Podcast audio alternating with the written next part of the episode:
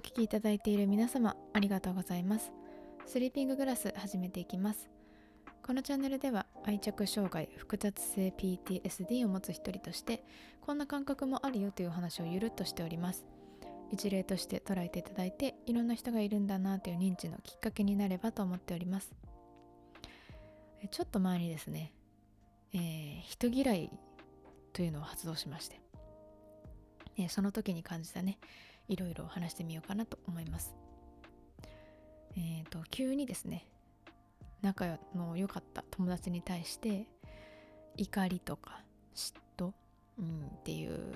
まあ、負の感情がですね湧いてきて連絡を返すということすら億劫になってしまう。そんなこと皆さんありませんかと伺いたいんですけれども、えー、私はめちゃくちゃあるんですね。はい。めちゃくちゃと言っても半年に一度とかうんそれぐらいのペースですね、うん、まあ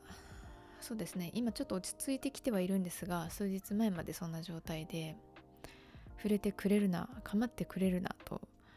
えー、思春期の少年かのように人と関わることがもう嫌になっちゃったんですよね。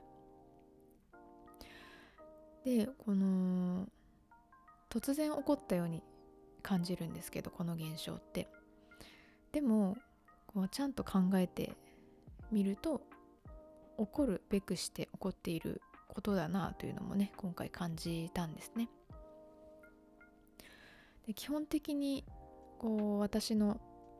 対人関係のベースとしてあるものが相手の機嫌を損ねてはいけないっていう恐怖なんですね。これは小さい頃からのあの環境の影響が大きいので親の危険を損ねてしまうと攻撃的な態度とか言葉で返ってきてしまうので、まあ、うちの家庭は、まあ、前から言ってるように子供にとっては親に捨てられるっていうのはイコール死につながるものなのでうん。その恐怖、うん、死ぬかもしれないとすらね思う。そんな恐怖がこう心にも体にもすごく色濃く残っている状態で今も生きているんですよね私は。なので、え親元を離れた今も他人の機嫌を損ねることがないように過ごすっていうのが基本になってしまっています。えー、まあ、そんな風に過ごしているので自分の感情っていうのは二の次なんですね。腹が立ったりとかイライラしたり悲しかったり寂しかったり日頃感じてはいるであろう感情っていうのは無意識に抑え込まれてしまって自分では自覚することさえちょっと難しくなっています。その時何か出来事があった時に何か感じたとしても相手の事情があるから仕方ないよねっていう風にこう自分の感情を感じきる前に抑え込んでしまうんですね。癖づいていてそれを簡単に取ることはできないです。それでも確実にこう溜まっていく感情はあってでそれがこうある時半年に1回とかっていうペースで我慢の限界を迎えてしまう。そうやって起きるのがこの人嫌い期なんじゃないかなというふうに思いますね。友達に対してもおそらくずっと我慢してきたことがいろいろあったんだと思います。でその時数日前のね私が感じていたことっていうのはそんなに何でもかんでも受け入れられるほど平気じゃないよっていう怒りとあそんなに平気な人だと思われてるんだねっていう、うん、悲しさというか寂しさというかそういうものがありました、まあ、誰からも自分のためにあなたは我慢してなんて頼まれてはいないんですね。自分が勝手にやっていることで、うん、だから自業自得だなというふうにも思うんですね。でもやっぱり仕方がないことでもある。自らが望んでこんな不器用な生き方を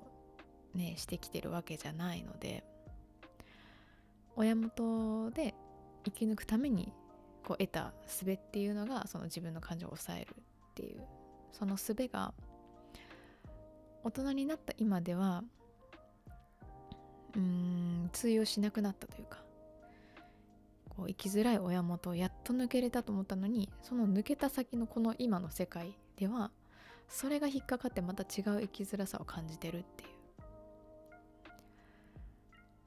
う前にも話したようにこうしなければならないっていう強い思考が働くので自分の不快だっていう感情を抑え込んで見ないようにしてきたことがうんこうやって爆発しちゃうんだろうなっていうふうにね思います。であの定期的に繰り返すことというのはまあ何とかした方がいいことだと思ってます。まあ、これだとねどんなにこう時間をかけた相手でもその相手を大切にすることができないなっていうふうに感じます。こうやって突き放してしまうので。うんなのでまずは日頃自分が何を感じているのかっていうのをちゃんと見ていく。見て受け止めて怒ってもいい悲しんでもいいっていうふうに自分の感情を認めるっていうことちゃんと感じきるっていうこと。うん。それができたらこうその不快感を次に自分の中で消化していくのか相手に伝えて自分を理解してもらうのか対処法を考える、まあ、そういう流れが必要になってくるのかなと思ってます。うん。そうやって今回考えたことで何が嫌だったかっていうのを振り返って思い出せる限り拾い集めてみました周りの人を大切にするには、まあ、まず自分を大切にしなけしなければならないとかだか自分を愛せない人が人を愛すことなんてできないよみたいなねことってなんとなく聞いたことがあるんですけど、うん、それって本当かもしれないなって いうふうにね、うん、感じましたね。はい。ということで、えー、今回は、えー、急な人嫌い期について急に人が嫌になるっていうことについて、えー、私なりの考察を含めて話してみました。最後まで聞いてくださった方ありがとうございます。今回はこの辺にしたいと思います。じゃあまたね